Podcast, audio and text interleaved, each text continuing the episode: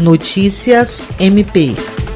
O Ministério Público do Estado do Acre, por meio do Gabinete de Gerenciamento e Enfrentamento à Crise da Covid-19, expediu uma nova recomendação ao governo do Estado do Acre que dispõe sobre a necessidade de o Estado provocar a manifestação do Comitê de Acompanhamento Especial da Covid-19, a fim de discutir, avaliar e propor medidas atinentes à pandemia.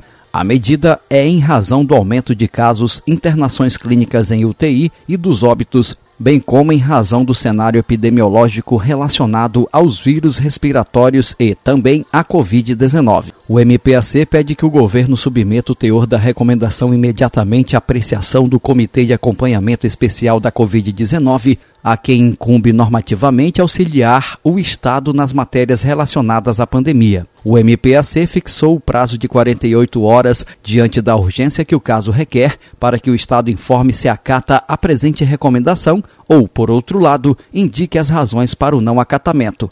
Jean Oliveira, para a Agência de Notícias do Ministério Público do Estado do Acre.